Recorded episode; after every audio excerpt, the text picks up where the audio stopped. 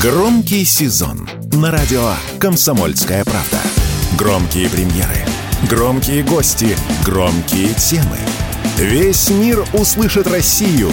Весь мир услышит радио «Комсомольская правда». Что будет? Честный взгляд на 29 августа. Доброе утро, дорогие друзья. Это «Что будет?» на волнах «Комсомольской правды». У микрофона я, Игорь Виттель. Напоминаю, что мы постоянный сведущий Иван Панкин находится на спецзадании. Ну, а я на спецзадании здесь. Но также традиционно напомню, что, дорогие друзья, помимо того, что вы можете слушать радио «Комсомольское», радио, э, «Комсомольская правда», простите, а как положено на волнах э, радиоэфира, вы также можете подключиться к трансляции. А чтобы найти ссылочки на трансляцию, знаю, что у многих из вас возникают с этим проблемы, заходите в телеграм «Комсомольской правды», ну или в мой «Витль. Реальность», и там все ссылочки есть и на Рутюб, и на ВКонтакте, и даже, прости господи, на Одноклассники. Короче, где вам удобнее, там и смотрите. Ну, и, в общем-то, и слушайте, где удобно. А если кто хочет в записи, то потом и ушами, а не глазами, да, не всем приятно на меня смотреть. Ну, значит, вот подкасты, они тоже существуют. На подкасте .ру, это крупнейший агрегатор подкастов, потом выкладывают всюду, там и на Яндекс Музыке можно смотреть. В общем, везде, где вам удобно. Ну, а мы начинаем. Что будет? Вы знаете, я сегодня решил поменять э, немножко нашу обычную историю, когда мы тревожно рассказываем о том, что случилось. Нет, конечно, действительно там случилось. В Тульской области сбили два беспилотника аж ракета в Крыму. Но ведь хорошие новости есть. Действительно хорошие. Ну, во-первых, опытный образец SJ-100 нашего самолета из э, серии сухой суперджет, практически полностью импортозамещенный, полетел вчера в э, испытательные полеты, и, в общем-то, более-менее все получается. И э, почему я говорю практически полностью импортозамещенный, он весь импортозамещенный, кроме двигателя. Двигатели российско-французские.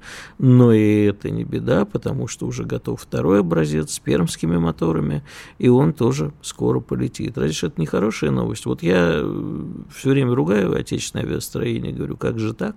Впрочем, я все ругаю. Почему? То есть не то, что ругаю, а говорю, что мы могли бы больше.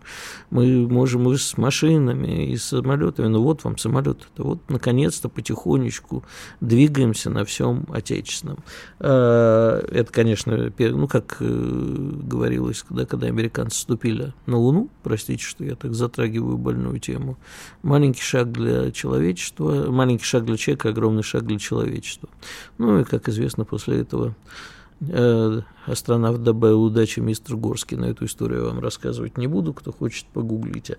Ну и вторая хорошая новость, мне кажется, хорошая очень. Международная федерация киберспорта вернула российским командам возможность выступления на международных соревнованиях аж с флагом и гимном, потому что вот меня вчера целый день э, в чатике нас пытали, а что, собственно, с нашими спортсменами, Олимпиада, не Олимпиада. Ну, вот хорошая новость, но, в принципе, она же хорошая, она же плохая, потому что, ну, вот мы все время ждем милости от природы, да.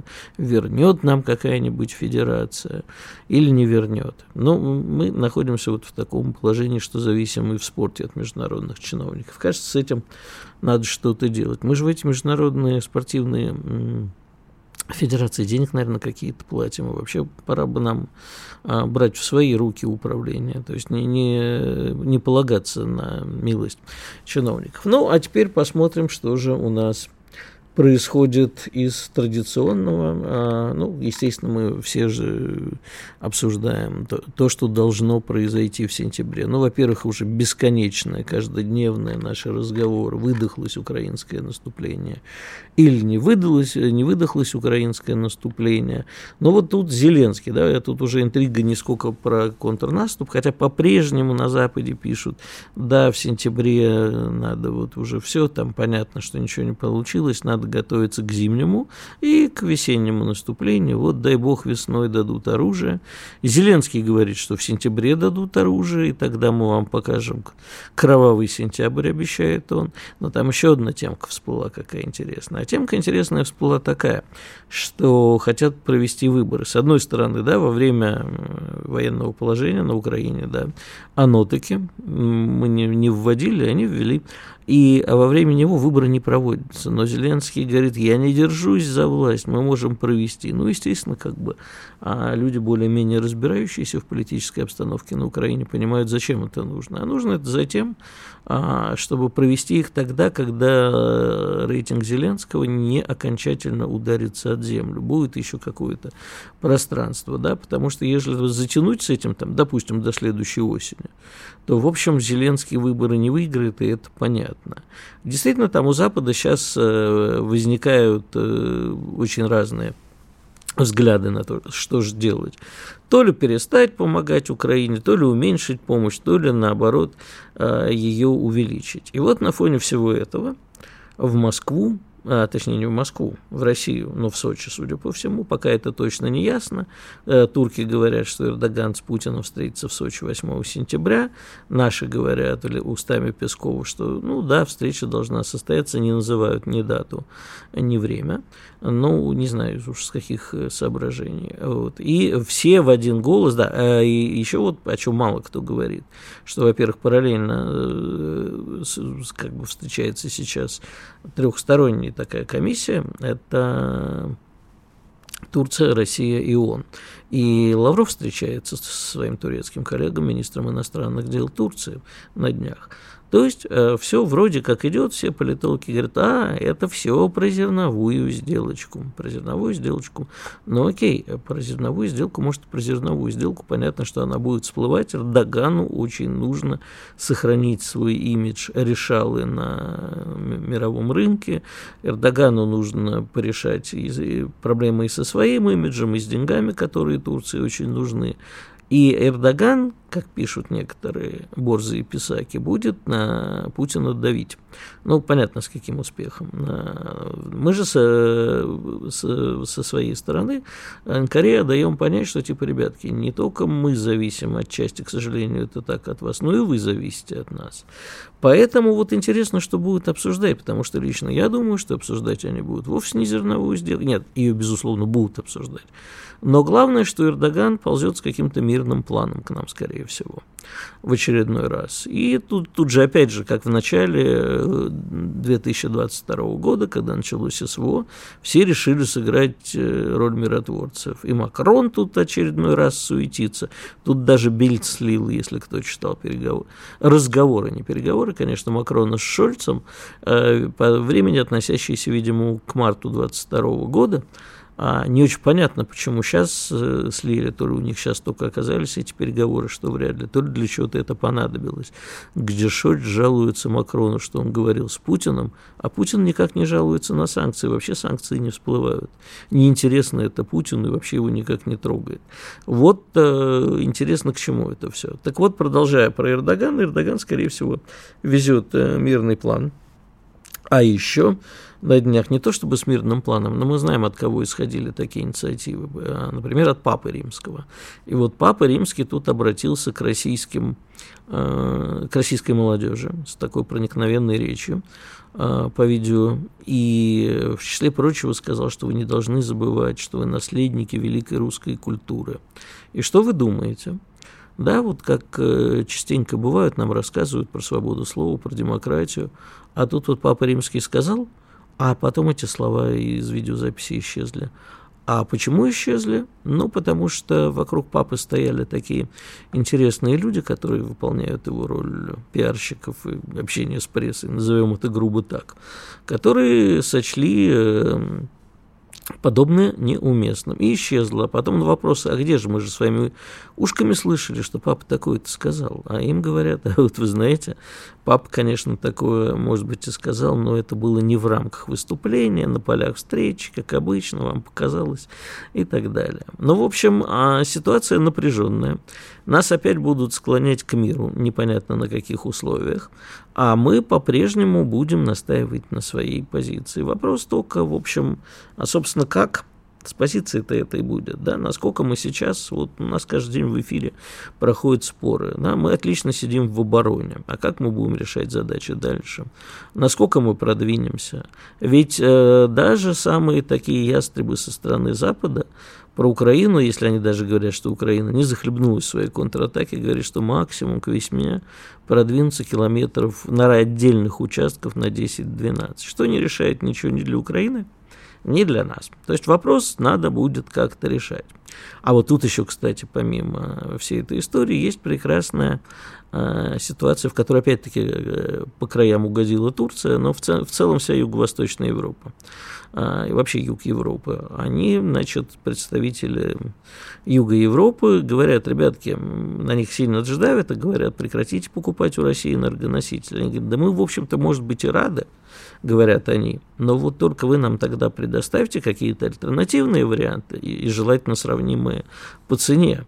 А фиг им говорят, а газ это не модно. Вы должны найти альтернативные способы э, поставки энергетики не в плане того, что другой трубопровод или жиженый, жиженый природный газ, а вы должны альтернативную энергетику развивать. Ветрячки, там солнечные панели. А пока, ребятки, ну да, мы понимаем, что на это несколько лет уйдет, а с Россией прекратите отношения прямо сейчас, говорит им Евросоюз. А все это приведет к тому, я думаю, в ближайшее время, что Европа начнет сильно, Южная Европа начнет сильно бухтеть против Брюсселя. И тогда мы увидим новый этап. Ну, а о том, как это все будет продолжаться, мы поговорим буквально через несколько минут после новостей и рекламы. Как раз у нас уже появятся гости, с ними и будем все это обсуждать. Оставайтесь с нами, никуда не переключайтесь. Спорткп.ру О спорте, как о жизни. Что будет? Честный взгляд на 29 августа. Ну что ж, дорогие друзья, возвращаемся в студию. Напоминаю на волнах комсомольской правды, что будет, и о том, что будет, я беседую, я, Игорь Виттель, беседую со своими гостями. Напомню, что Иван Панкин у нас, а, судя по всему, на Донбассе, на тайном спецзадании, когда вернется, расскажет. Ну, а может, будет появляться у нас в студии а, и рассказывать, если у него будет возможность выхода на связь. Также напоминаю про трансляцию, которая идет э, на разных площадках, а на каких, и точные ссылки можно посмотреть в телеграм-канале «Комсомольская правда», радио «Комсомольская правда». Ну или у меня в телеграме «Виты реальность», если хотите. Там есть все ссылки. А с нами на связи военный корреспондент Александр Матюшин. Александр, здравствуйте. Здравствуйте, Игорь. Ну вот хотелось бы услышать про обстановку на фронтах, где что. Но э, начнем, наверное, сразу с запорожского направления, да, как одного из самых горячих. Вот, непосредственно Работина, несмотря на вчерашнее заявление спикера ВСУ Анны Малер, не занята украинскими войсками. Южные окраины Работина находятся непосредственно под контролем российских войск северный под контролем украинских войск, а непосредственно а, центр это серая зона. При этом само Работино это небольшой поселок а в глубину на 800 метров и в ширину на 400 метров. Вот. А не рабо- там работают малые группы, потому что большие силы сконцентрировать там практически невозможно ввиду того, что поселок сам по себе остался только точкой на карте, вот, а как такового в результате боевых действий он перестал существовать полностью разбит авиацией, артиллерией и всеми сопутствующими средствами. Да? Противник при этом продолжает концентрировать свои силы на этом направлении, усилил натиск в районе населенного пункта Копани, который находится немного э, левее да, от Работина, и Вер, Вербового, который находится непосредственно немного э, правее э, от Работина. Вот, давление идет, бои не прекращаются, артиллерия работает не смолкая, вот, как сказал мне один боец, такое впечатление, что работает конвейер, да. То с есть, обеих сторон?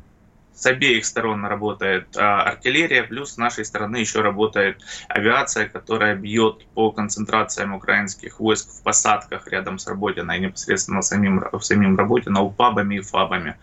А вот. Александр, можно уточнить? Мы вот все время спорим про контрбатарейную борьбу. Кто ее в данном случае на данном участке выигрывает? И второй сразу вопрос тоже про артиллерию. А тут подсчитали, э, в общем, западные журналисты, что Украина уже выпустила порядка двух миллионов снарядов, то есть примерно все, что ей на сегодняшний момент поставили. Однако снаряды не кончаются, и они продолжают э, обстреливать. Это как? Ну, а, выигрывает в данном случае, как это не прискорбно звучит, не хочу дискредитировать российскую армию, да, а вот, по дальности а, работы орудия, конечно же, выигрывает непосредственно как раз украинская армия. Вот, потому что у нее на вооружении стоят э, американские М3 семерки, три топора в простонародье, да, э, среди солдат. Вот, стоят Цезари, которые бьются с, сравнительно с, дальше а наших тех орудий, которые стоят у нас на вооружении. Вот. Но при этом за счет задействования самоходных артиллерийских установок, таких как Пион, Малка и другие, э, мы это преимущество сейчас а, пока перекрываем.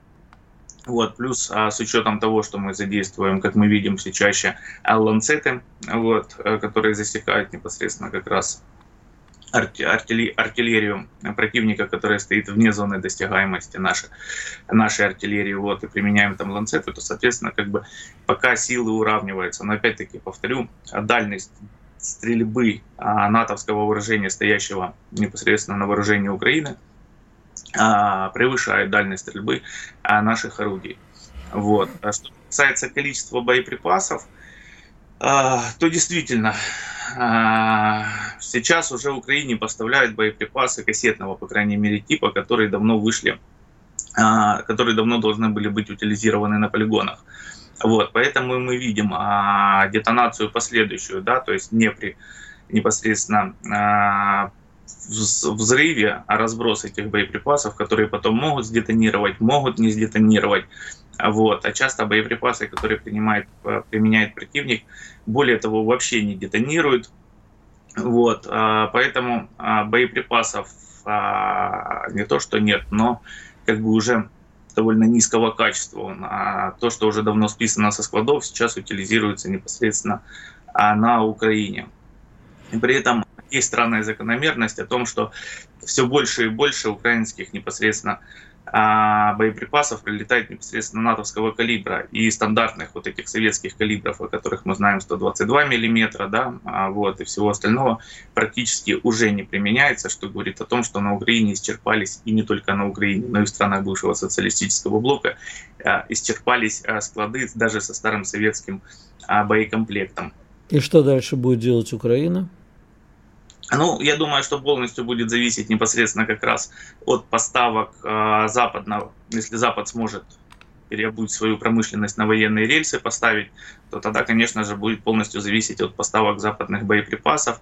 Либо же у Украины есть вариант восполнить свои запасы непосредственно э, советскими калибрами. Но для этого надо будет вторгнуться э, в Приднестровье. Угу. Кому вторгнуться? Украина вторгнется в Приднестровье. А кто... Секундочку, вы имеете в виду склады в колбасной? Да. А кто сказал, что там что-то еще осталось? Ведь если говорить с нашими некоторыми аналитиками, они говорят, что, в общем, все, что могли, вывезли уже давно.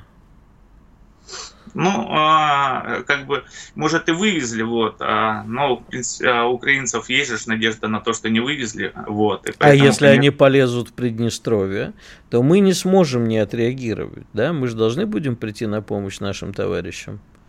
Ну, естественно, при этом... И мы получим что... на территории, ну, в общем, практически на территории Молдавии, мы получим новую горячую точку. Так? Ну да, новое, новое СВО, да. Угу. Вот.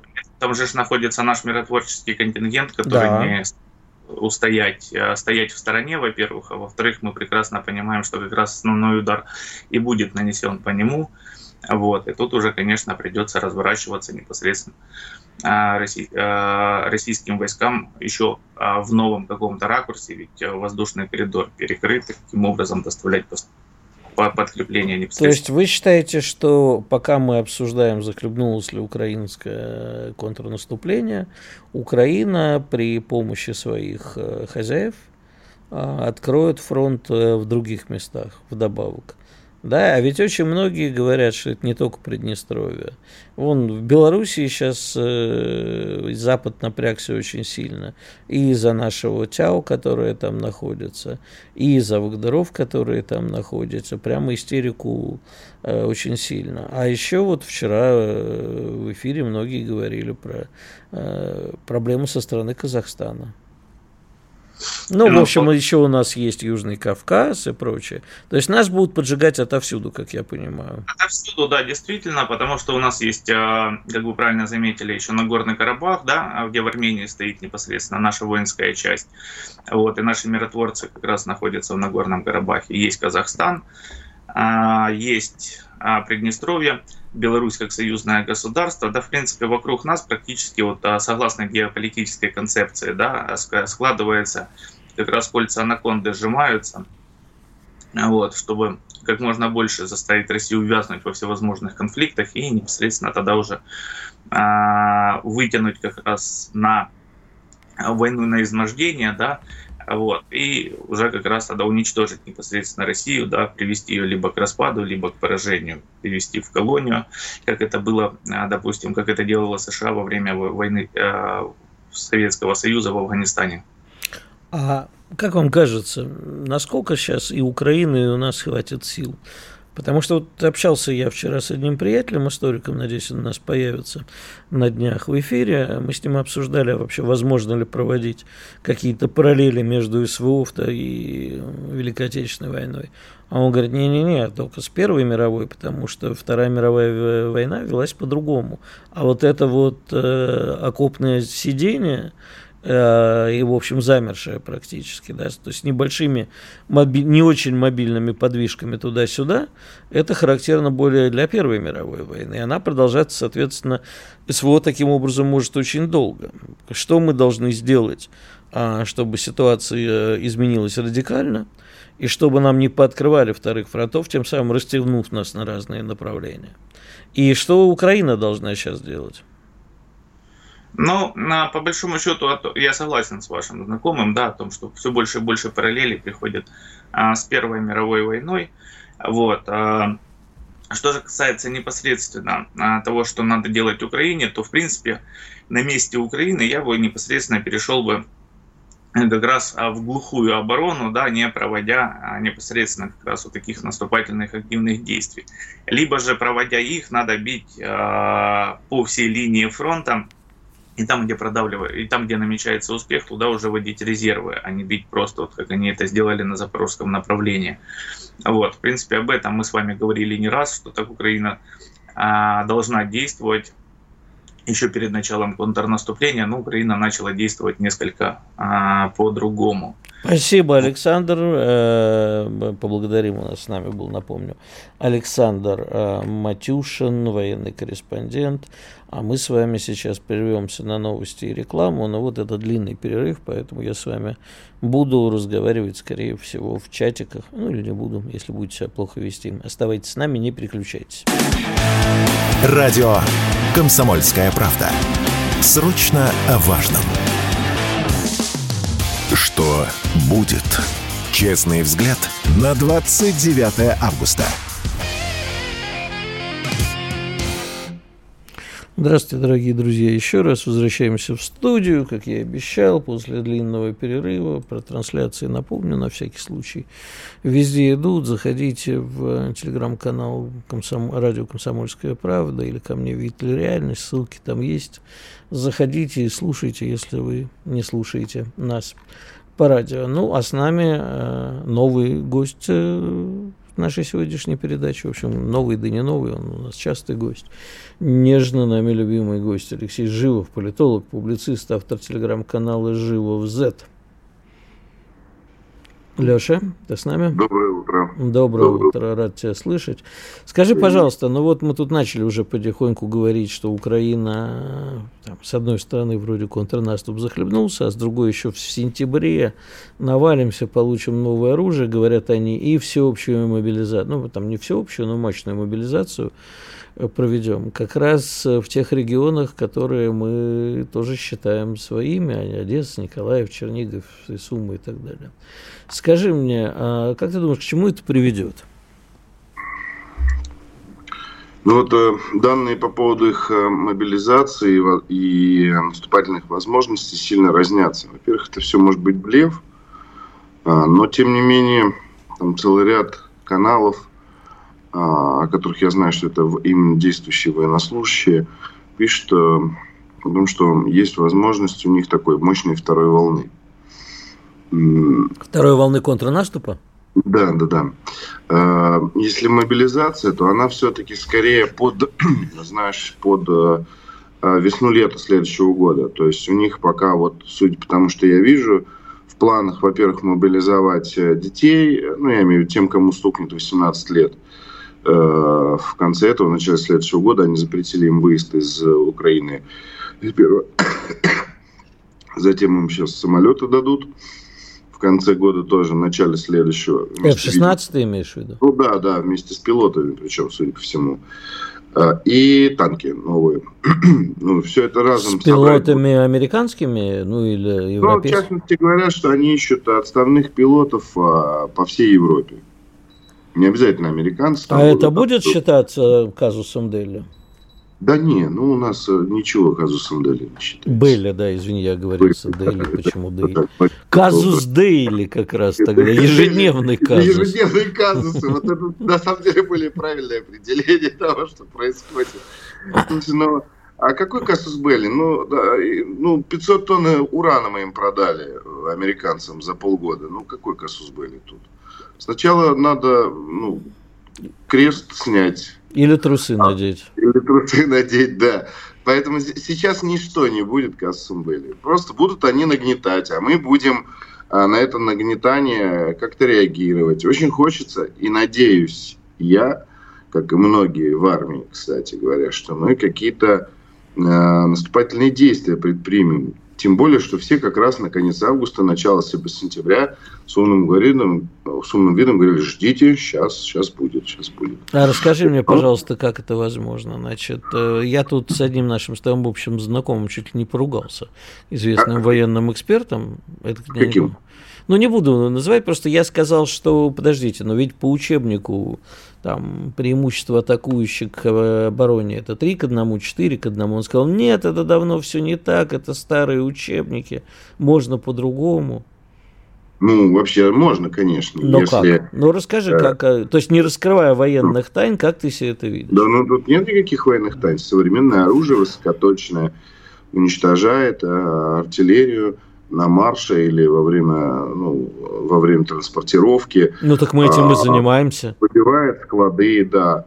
А, различные средства поражения, вроде там ланцетов и FPV-дронов, позволяют а, бронетехнику уничтожать на поступах к полю боя. Она даже еще толком на огневые позиции не успевает выехать. Вот. За счет преимущества современной техники, там, допустим, бронетанковой, можно организовывать э, быстрые глубокие прорывы, окружения, котлы и так далее. За счет преимущества в разведке, э, в том числе а, космической и аэровоздушной, э, можно своевременно выявлять расположение противника и, так сказать, уничтожать. Короче, я к Тогда чему почему это... мы не атакуем сейчас? У нас все есть. У нас вот есть ли все? Это хороший вопрос. Подожди, ты ну, сам говоришь, ну, смотри, что ну, подожди, все, что ты назвал, у нас есть вроде как. На Купянском направлении вроде бы атаковали, и довольно успешно. И какую-то дистанцию прошли, прямо на марше, с очень, грамотным, с очень грамотной организацией боевой работы. А, но потом украинцы там успели прямо перед Купянском наше наступление купировать и затормозили. Сейчас бои уже позиционные идут. То есть противник тоже как бы довольно серьезный. У нас вроде бы, по словам Сергея Кужегетовича, собрана 200-тысячная резервная армия. Исходя, я исходя из э, того, что армия, которая воюет на передовой, не, не оснащена всем самым совершенным оружием в избытке, делаю вывод, что оборонка, которая реально 24 на 7 последний год работает, куда-то это оружие производит. Значит, она должна избыточно насыщать свежие подразделения. Ну, это вообще, кстати, родовая травма а, наших генералов. Там, если есть что-то новое, лучше положить на склад. Ну, то есть лучше в резерв отдать, чем на фронт. Потому что на фронт там все это быстро списывается. в результате боевых действий. А так у тебя вот все есть.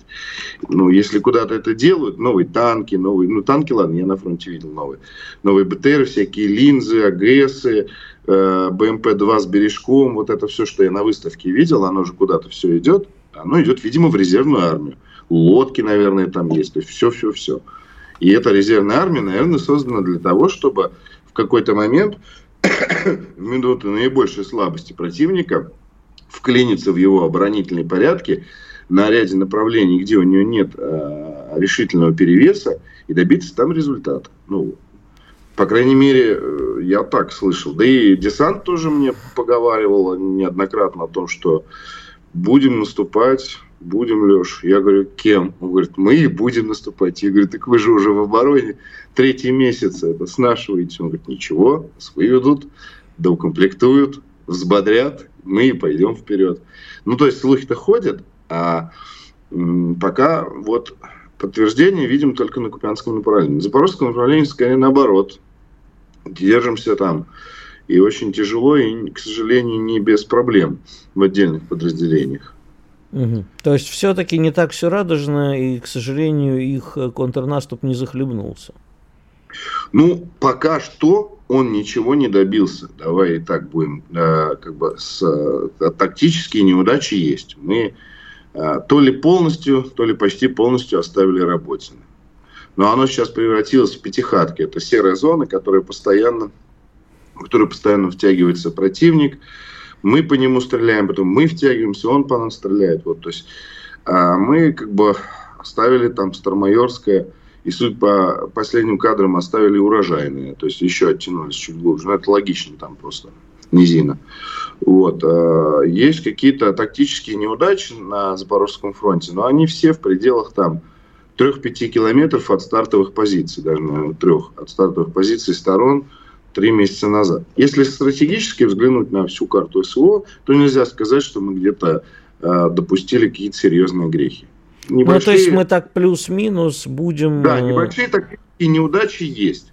Хорошо, то есть плюс-плюс-минус эта линия соприкосновения, она так будет двигаться туда-сюда на небольшую глубину. Да. А, вопрос, а как мы будем радикально решать этот вопрос? Это же не решает наших а, задач. И, безусловно, да, там и президент говорил, что мы перемалываем. Но перемалываем в том числе число и ценой своих потерь. И это наша стратегия, вот так вот оказаться в, ситуации надолго вот этой вот э, окопной войны, либо спецвоенной операции, скажем так, а, э, либо мы действительно должны предпринять что-то радикальное или вот дождаться, пока они э, иссякнут, как многие специалисты говорят, и после этого вжарить.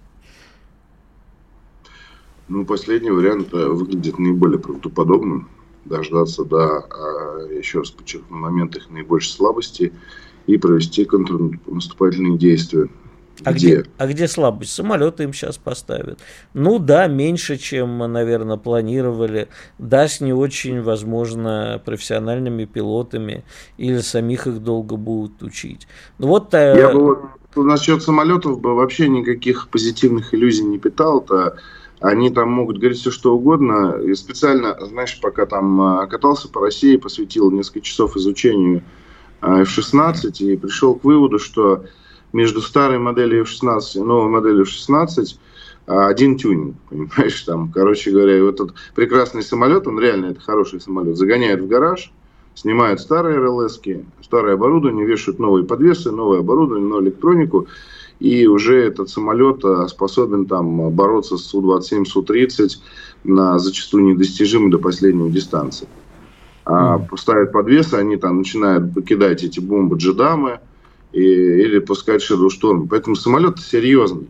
Более того, здесь еще вот ты проговорил про Кассасбелли, они же могут а, хитрить, а, они могут э, с аэропортов, военных аэропортов Румынии и Польши Да, взлетать, об этом мы неоднократно говорили. А потом Леш, прервемся на несколько минут на новости и рекламу, если ты не возражаешь. И буквально через э, несколько минут вернемся в студию и продолжим с Алексеем Живовым. Оставайтесь с нами и никуда не переключайтесь. Мы сейчас к вам вернемся и продолжим беседовать на главные темы, связанные со СВО. Оставайтесь с нами.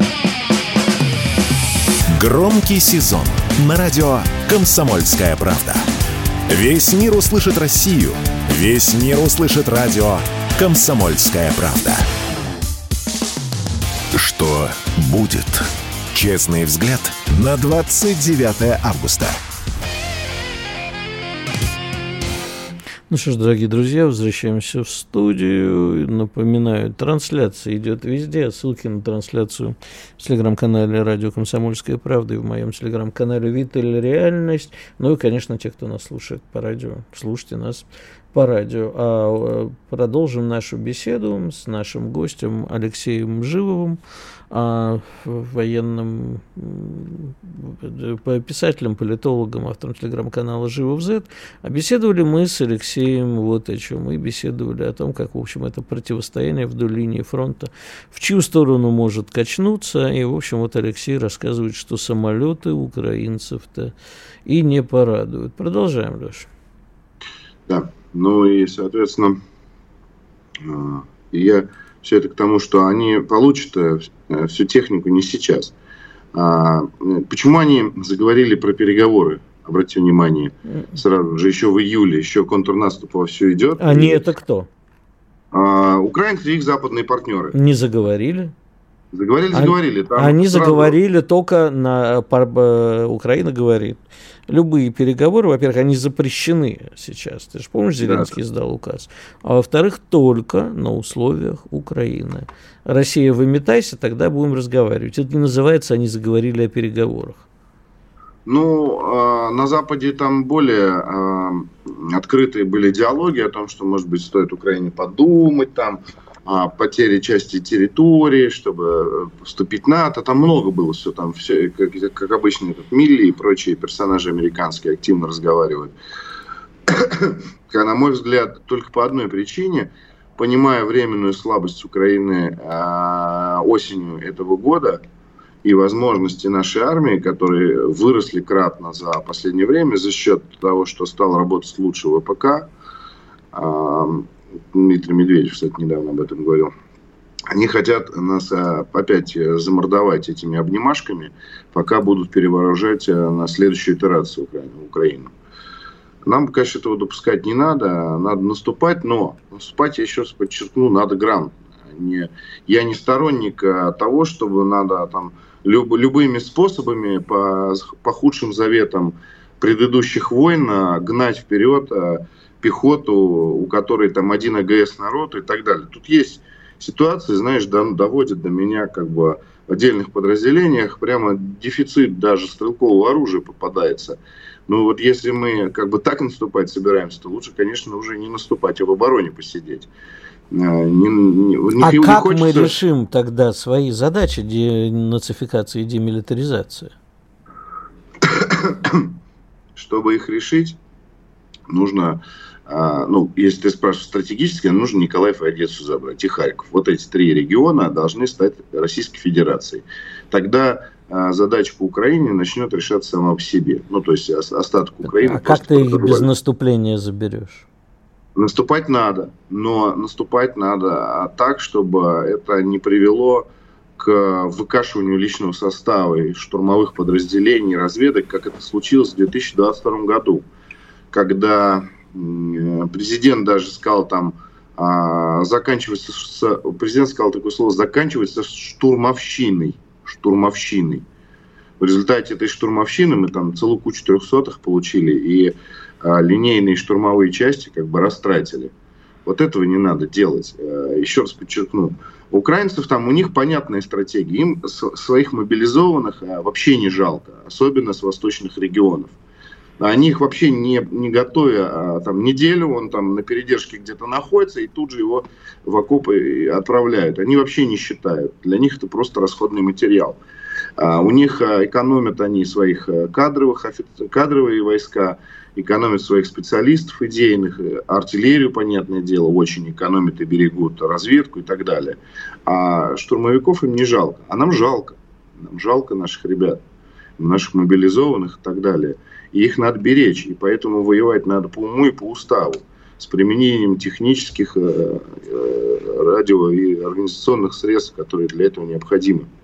И я вот, знаешь, что, чуть выше хотел бы подняться над этой ситуацией.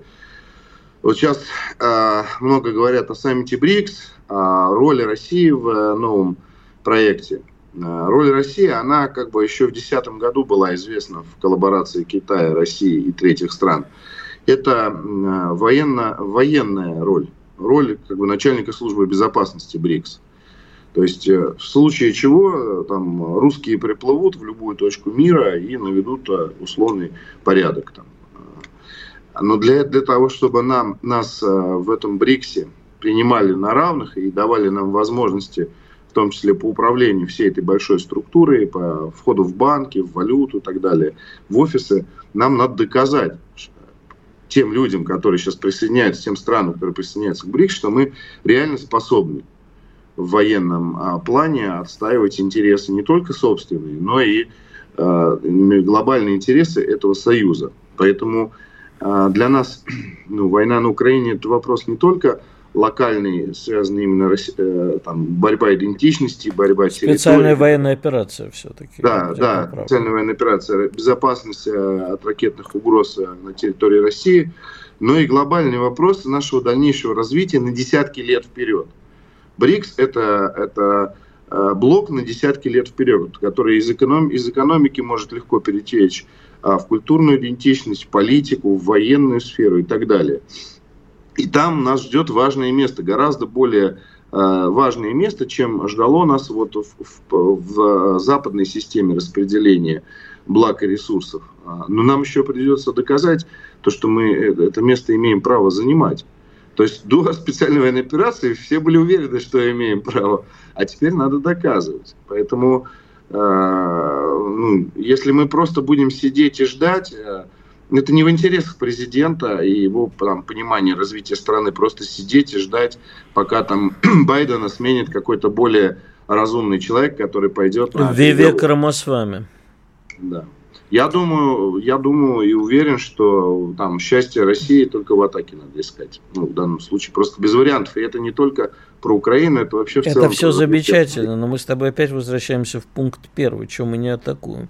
Потому что у нас чего-то нету. А без атаки нельзя, но чего-то нету, а вроде у нас все есть, и ланцеты же есть, и танки есть, и авиация есть, и все у нас есть. Но мы почему-то не атакуем, возможно, это наша стратегия. А без атаки мы не возьмем там ни Николаев с Одессой, а не вернем э, Херсон, и, в общем-то, как ты говоришь, я с тобой, конечно, по поводу Брикса не очень согласен. Я бы назвал это mm-hmm. по-другому, потому что, знаешь, у меня такое ощущение, что мы униженно тут на роль вышибалы претендуем какую-то. А хотел, я понимаю, что экономика Китая и даже Индии несравненно больше, ну, если так, по чистой статистике брать. Да, но как бы и мы не лыком шиты, и не только мы про оборону, и не только про контур безопасности, тем более в связи с некоторыми событиями у нас сейчас ослабли наши позиции в Африке. Нам надо будет искать других людей. Рынок-то, рынки, доступ, рынки-то и нам тоже откроются. Не только Китай, Индия, наши, нам откроются рынки Китая, Индии, Саудовской Аравии, Южной Америки. Это же круто. Это возможность э, наконец-то получить этот же остро желанный э, рынок в миллиард человек, который будет потреблять в том числе российскую продукцию.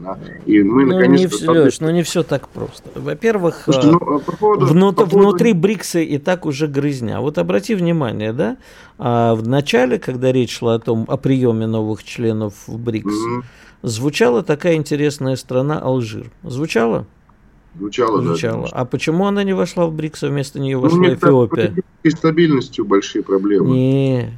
А потому что, когда французы общались с Индией, они сказали, чувак, мы тут э, тебе поможем по ряду направлений Индии, да, у нас же там давняя история дружбы, сказали они. А вот Алжирчик ты заблокируй, тем более за Алжир выступает Китай, а у тебя с Китаем территориальные споры. Понимаешь, эта грызня вокруг всяких блоков будет продолжаться.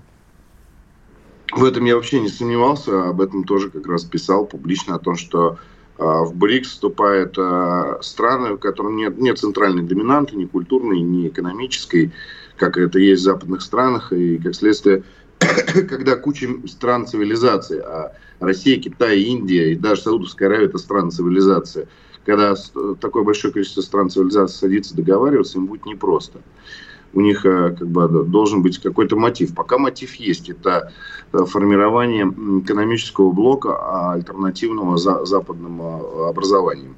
Вот. А еще раз повторюсь, нас там будут воспринимать серьезно только в случае победы. Если э, стратегия, э, то есть по поводу того, почему мы не наступаем и так далее.